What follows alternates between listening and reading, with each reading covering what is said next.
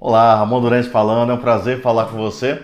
E a pauta do dia é a nova jornada DevOps SRE e o que, é que a gente tem por trás disso tudo, o que é que está evoluindo, é, qual é o contexto moderno de aplicação, infraestrutura, cloud, para que você consiga é, se conectar e chegar junto nessa jornada. Manda aí sua chuva de like, participa nos comentários, suas discussões são muito importantes. A gente vem sofrendo uma série de interações é, de transformação. E essas interações elas estão em várias caixas, né? Desde o modelo de gestão, é, você saiu daquele modelo em cascata, está caminhando para um modelo ágil, é, consolidando com um modelo também de DevOps, com foco em ter mais agilidade na sua gestão de aplicação. O seu modelo de, de aplicação, né? Tem evoluído do modelo monolítico para o modelo monolítico em camadas, né, para o modelo na web. E por fim, a gente tem uma grande ruptura para o modelo de sistemas distribuídos baseados na estratégia de microservices. Essa é uma outra grande mudança para os profissionais de tecnologia. A infraestrutura também não está parada, tá? Então ela está evoluindo desde o modelo de servidores físicos para os modelos de servidores virtualizados. E hoje a gente fala de serviços de nuvem e serviços containerizados. Né? Eu acho que o modelo de containerização de aplicação ele se consolidou, né? porque é um grande acelerador é, no desenvolvimento e na operação do seu projeto. Tá? Então, baseado, estruturas baseadas em Docker, estruturas baseadas em Kubernetes, ajuda a você estabelecer uma estratégia é, de gestão moderna de serviços, né? porque o teu modelo de container permite uma rápida escalabilidade permite que você teste a sua aplicação dentro desse ambiente de container, ainda dentro do seu ambiente de desenvolvimento. Você promova essa imagem pelas determinadas áreas de validação da sua aplicação e depois você publica isso no ambiente produtivo. Aí, aí você vai ter uma infraestrutura baseada em Kubernetes para poder cuidar de toda a parte de orquestração. Uh, obviamente, todo o modelo de data center hoje tem evoluído para o modelo de nuvem, uh, é a opção número um, inclusive, das empresas hoje, tá? Então, se você falar com o executivo hoje, é prioridade o investimento em nuvem, e isso é bem interessante porque nos últimos três anos eu conversava com executivos e eles falavam: não, eu não quero nuvem, não é o momento. E hoje você escuta o contrário, né? A minha primeira opção como executivo é nuvem, tá? Então ele está preocupado como é que ele move hoje o legado dele para uma estrutura de nuvem, porque vai trazer uma maior eficiência operacional. É simples assim, né? Você vai desapegar de conceitos de máquinas físicas e grandes operações que trazem custo para a organização, para pensar no modelo de nuvem que vai te dar uma escala e uma nova jornada é, no cenário de aplicações.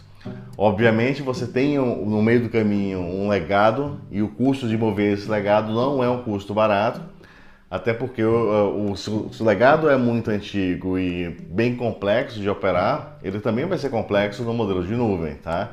Então esse é o maior, uh, vamos dizer, ainda empecilho no movimento das aplicações para os serviços de nuvem. Não que isso seja um impedimento, mas isso envolve uma série de discussões até para manter uh, o funcionamento da organização da mesma forma que já opera no modelo de on-premise.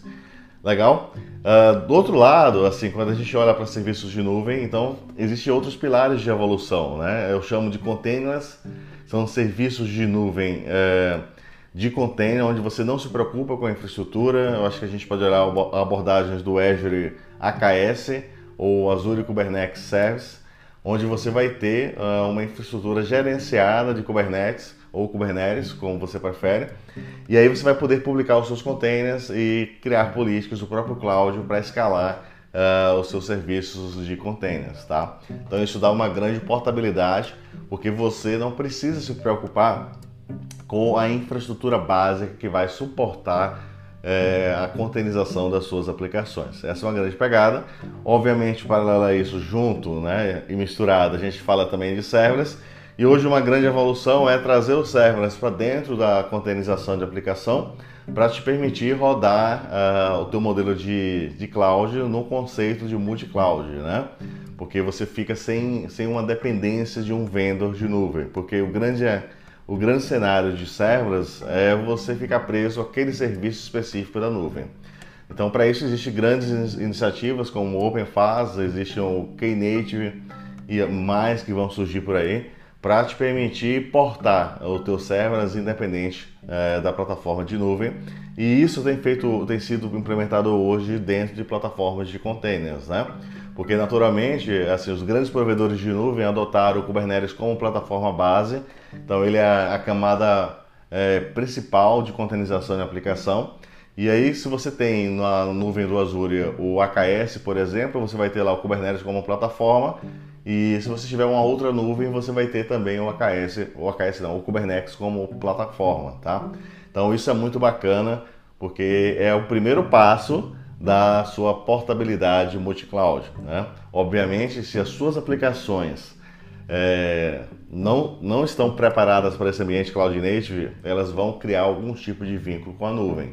E aí você, como profissional de software, tem que se preocupar muito com isso, porque mais na frente você vai ter uma, uma aplicação gigante.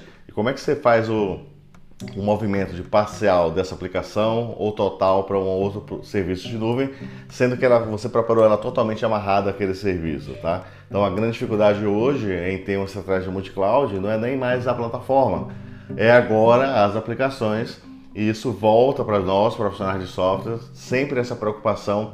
Toda vez que você consumir um serviço de nuvem, você tem que ter a possibilidade de não contaminar a sua infraestrutura de aplicação, tá? Então esse é um ponto muito importante. O, a ideia do DevOps é justamente unir né, pessoas, processos, tecnologias. Eu acho que você está tá cansado de acompanhar essas discussões. E por que que DevOps tem, tem é, marcado presença na pauta né, de todo mundo, não só dos profissionais de software? E o engraçado é que executivos estão demandando a TI por DevOps. Né? Isso nunca aconteceu. Isso é muito bacana. Uh, se você olhar um dos meus primeiros vídeos, quando eu comecei a falar de, de ALM, que já era uma evolução da visão de SDLC, Software Developer Lifecycle, você vai olhar que hoje o mundo mudou completamente, né? Então a, a visão do executivo já está alinhada também com a, a, demanda, né, de uma organização na sua estratégia e na sua governança de aplicações. Isso é muito importante porque uh, não é só você querendo fazer o processo de mudança, né? Essa criação da cultura, para ela acontecer, ela tem que ter o envolvimento de todos, né? E quando você tem uh, todas as pessoas da organização buscando uma estratégia de DevOps, obviamente os caminhos são mal, é, mais facilitados. Né?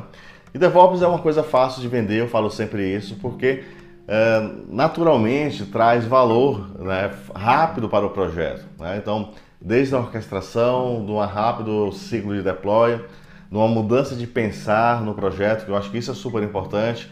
Quando você começa a pensar mais ágil, só o fato de você já provoca é, novos caminhos e existem valores maiores para o negócio, como a diminuição do tempo né, de recuperação. Eu acho que é um dos grandes pilares é, nesse novo momento, onde a gente está falando muito de serviços, né? O teu modelo, você está indo para a nuvem para oferecer uma plataforma de serviços, para gerar negócio com os seus clientes, com os seus fornecedores, depende do seu modelo de business como empresa. E, obviamente, a disponibilidade de serviço ela é essencial para o negócio, né? Então, quando você encontrar um problema, você tem que ter a capacidade de corrigir esse problema mais rápido e publicar em produção o mais rápido e com segurança, tá? E DevOps habilita isso é, de uma forma muito bacana porque você vai instrumentar isso, vai programar sua infraestrutura também como código. Acho que essa é uma grande mudança ainda de paradigma e essa junção de desenvolvimento e operações traz uma nova visão é, dentro do nosso cenário de projetos, justamente para a gente atender é, essa evolução e esse todo esse contexto novo que a gente está vivendo. Então você vai ganhar velocidade, você vai ganhar gestão, você vai ganhar colaboração quando você está falando de DevOps.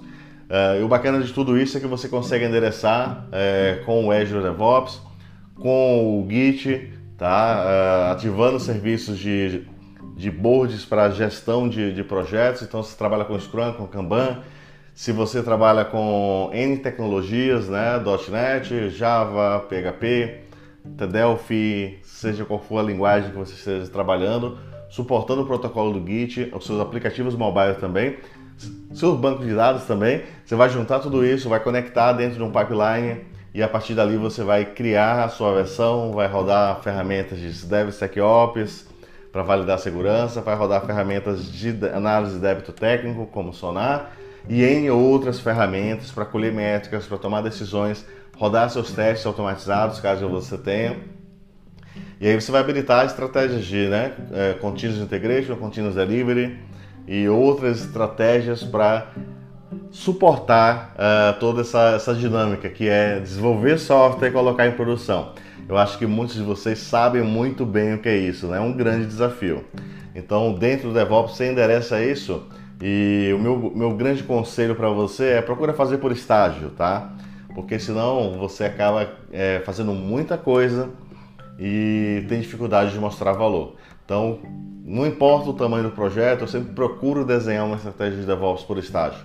Por quê? Você vai mudando a cultura e as pessoas vão tendo a oportunidade de absorver. Às vezes, a depender do contexto, eu tenho que isolar isso em um único projeto, construir uma jornada nesse projeto, para as pessoas entenderem a importância de mudar a forma de pensar, tá? E aí, junto com isso, a gente cria essa nova jornada que ela passa a ser replicada. E aí depois você vai ver que a sua organização não funciona mais sem isso, tá? Isso é muito bacana, né? Às vezes a gente tem uma dificuldade muito grande nos primeiros momentos de tracionar, porque obviamente tem que mudar a cultura, as pessoas precisam perder essa sensação que ela tem que estar controlando tudo, né? E aí você vai habilitar. Eu acho que a palavra muito legal quando você fala de DevOps é habilitar a todos a mesma experiência né, de desenvolvimento de operações. E isso é muito bacana porque você empodera as pessoas. Né?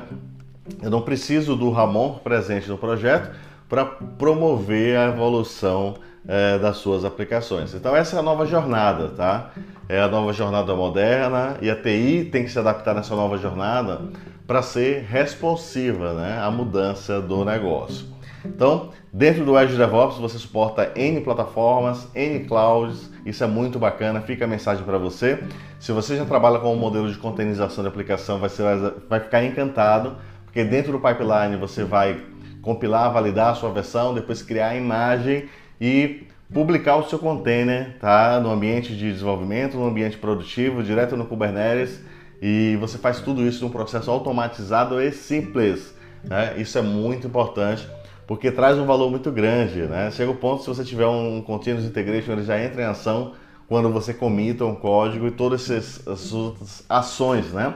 Podem desencadear em função desse gatilho ou é, de outros gatilhos, né? Então essa é uma nova jornada que a gente tem que olhar. Uh, é importante você se conectar, é importante você corrigir também pilares básicos. Eu falo sempre, né?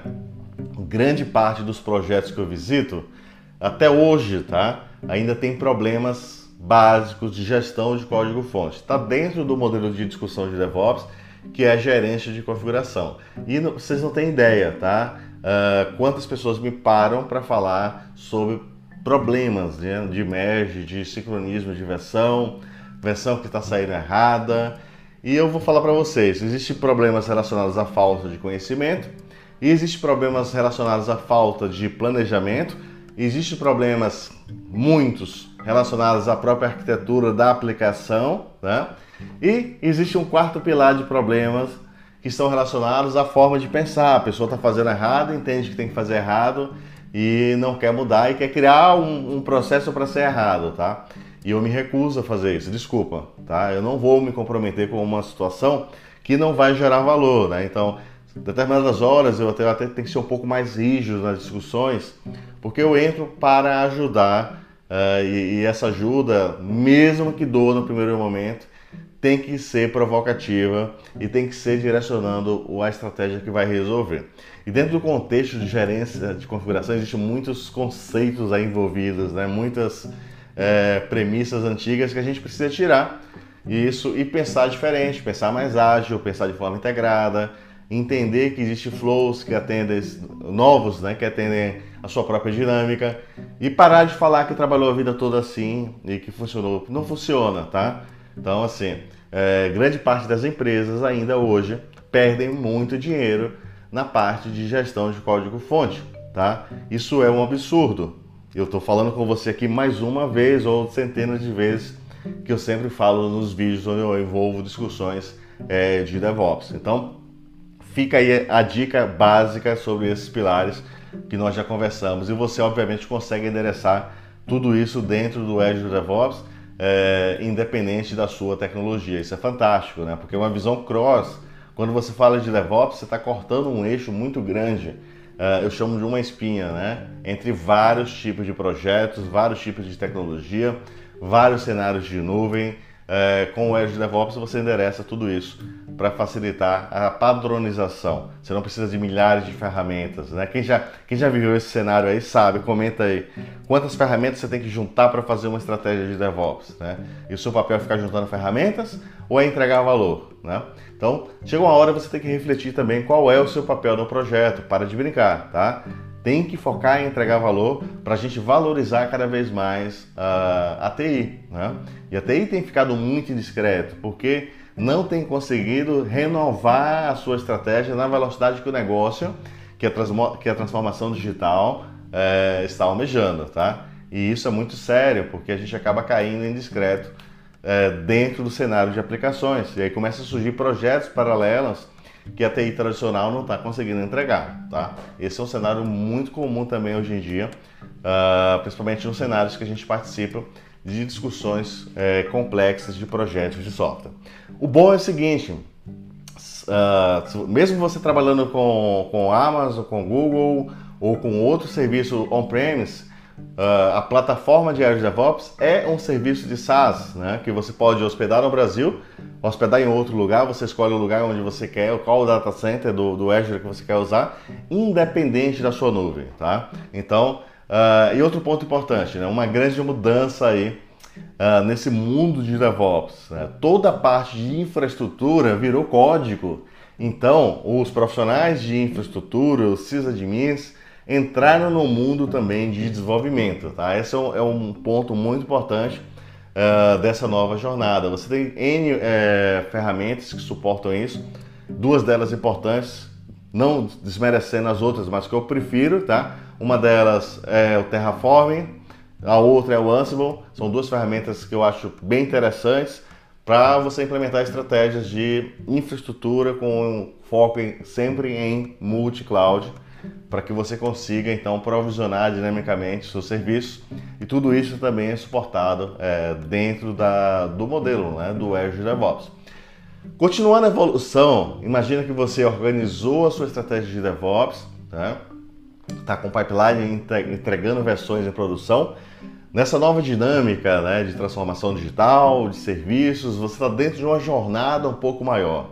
Você está dentro de uma jornada onde Toda empresa é uma empresa de software.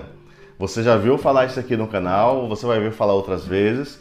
E manda aquela chuva de like. Quem quiser tirar alguma dúvida comigo, eu tô no Ramon Durães, arroba 2pc.software. Compartilha o vídeo com outras pessoas e participa nos comentários, hashtag DevOps, tá? Então toda empresa é uma empresa de software, é um ponto assim que você tem que entender de uma vez por todas. Até você, profissional de tecnologia, né? Porque a área de negócios já entendeu. E uma das coisas que ela está entendendo é o seguinte: quando você coloca a, a aplicação em produção, você precisa manter ela também disponível, né? Porque essa disponibilidade da aplicação é a disponibilidade do negócio. Será que você teve alguma dúvida disso?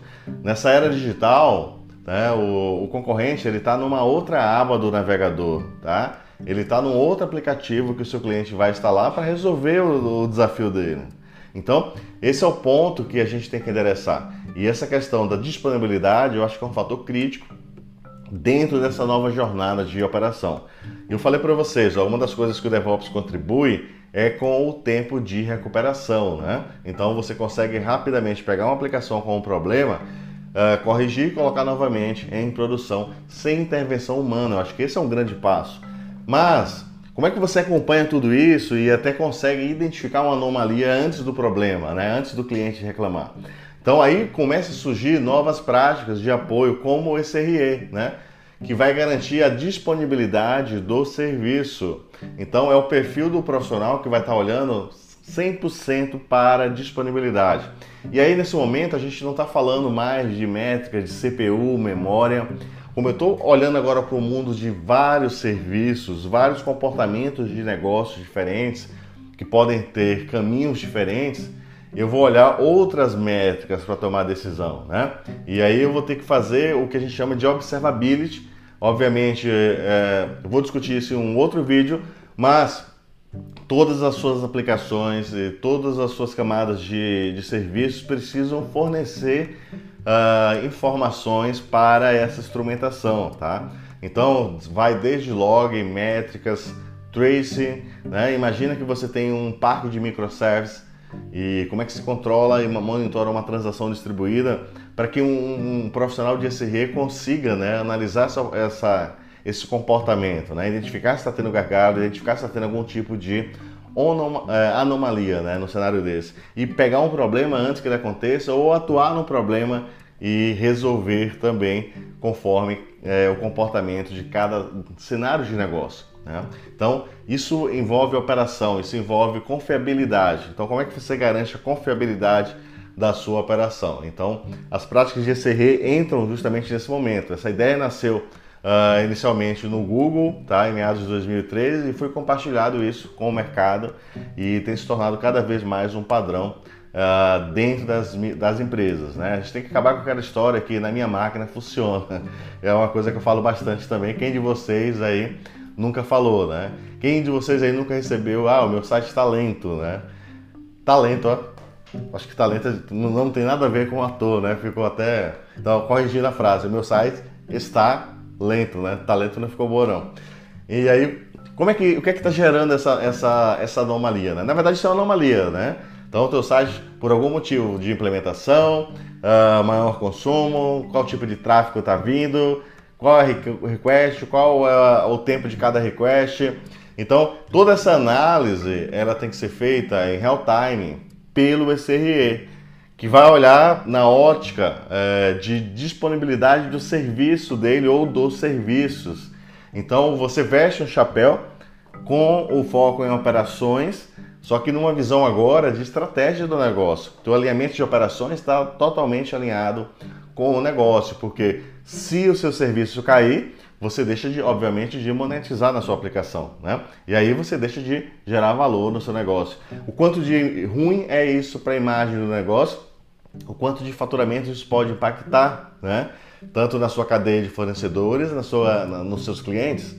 Imagina, né? num mundo conectado como a gente vive. Então, o papel do SRE ele ganha cada vez mais espaço dentro do ecossistema de aplicações para suportar uh, uma visão de operação, só que com ótica de estratégia. Né? A gente não, não, vence mais nesse mundo digital é, com força bruta, tá? Então, nós já temos hoje no mercado excelentes ferramentas de APM, como Application Insights e outras ferramentas, só que a sua análise desse rei tem que ser um pouco mais profunda. Você tem que casar métricas de negócio também, é, comparar comportamentos de períodos anteriores para chegar a conclusões e análise de causa raiz realmente uh, de problemas que possam vir a acontecer nas suas aplicações e ações né, proativas para que isso não volte a acontecer de novo, tá? Então uh, é realmente uma dinâmica muito louca, correria total nesse mundo de aplicações, porque o teu cliente está conectado na outra ponta, né? E ele não vai ficar feliz se o seu serviço não tiver uma eficiência operacional, se o seu serviço não tiver uma consistência de disponibilidade, né? Então isso é muito óbvio. Então novas métricas foram criadas, é, como nível de serviço, indicadores de serviço, uh, ah, para suportar o tradicional modelo também de SLA. Então a gente hoje tem SLU, SLI, SLA, uh, tem métricas como é, MTTR, que é justamente o tempo de recuperação entre as falhas, outras métricas relacionadas ao, ao, ao trace, outras métricas de contabilizar requests que estão chegando. Então, você vai definir conforme o cenário de cada é, prática quais são as métricas gold, as métricas mais importantes é, para aquele contexto de negócio, vai passar a monitorar essas métricas para que você tenha ações é, mais proativas e inteligência, né? Não adianta você identificar é, um print screen de um problema, né? Quem nunca recebeu um print screen de um problema, olhou e falou assim, aí na minha máquina funciona, né?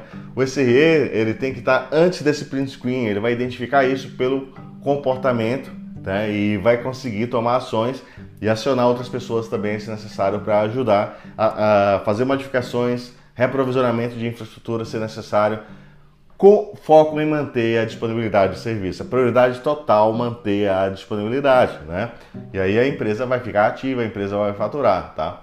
Então é muito bacana você olhar para essa visão 360 graus e entender que no mundo digital você precisa usar inteligência digital, precisa usar práticas digitais que envolvem desenvolvimento, envolve é, todo o ecossistema de DevOps, envolve todo o ecossistema de SRE, toda a infraestrutura de cloud que esteja disponível, tá? Uh, para que isso seja um, um, um, silo único de trabalho. Né? Hoje você está com papéis ainda separados, mas eu enxergo uma junção muito grande disso tudo, né? até porque tem uma sinergia. É, eu não vejo silos separados, a não ser que sejam projetos muito grandes, muito complexos, que você precisa ter times 100% dedicados para tudo, né? Mas naturalmente, uh, o que, é que eu defendo aí agora para você como profissional de software, né? Você precisa conhecer o impacto, porque uma linha de código que você implementa hoje pode derrubar o seu negócio e as pessoas não estão levando isso a sério. Pode derrubar por um bug, pode derrubar por um, um problema de performance, né? Que vai se incrementando à medida que o volume de tráfego vai chegando. E eu acho que poucos desenvolvedores não se preocupam. Escrevem uma linha e não se preocupam o que é que isso vai impactar. Né? Então você precisa ter um ciclo de teste de carga, você precisa ter um ciclo de teste em ambientes diferentes, um ciclo de teste com comportamentos diferentes, para justamente você conseguir antecipar antes mesmo de ir no ambiente produtivo isso.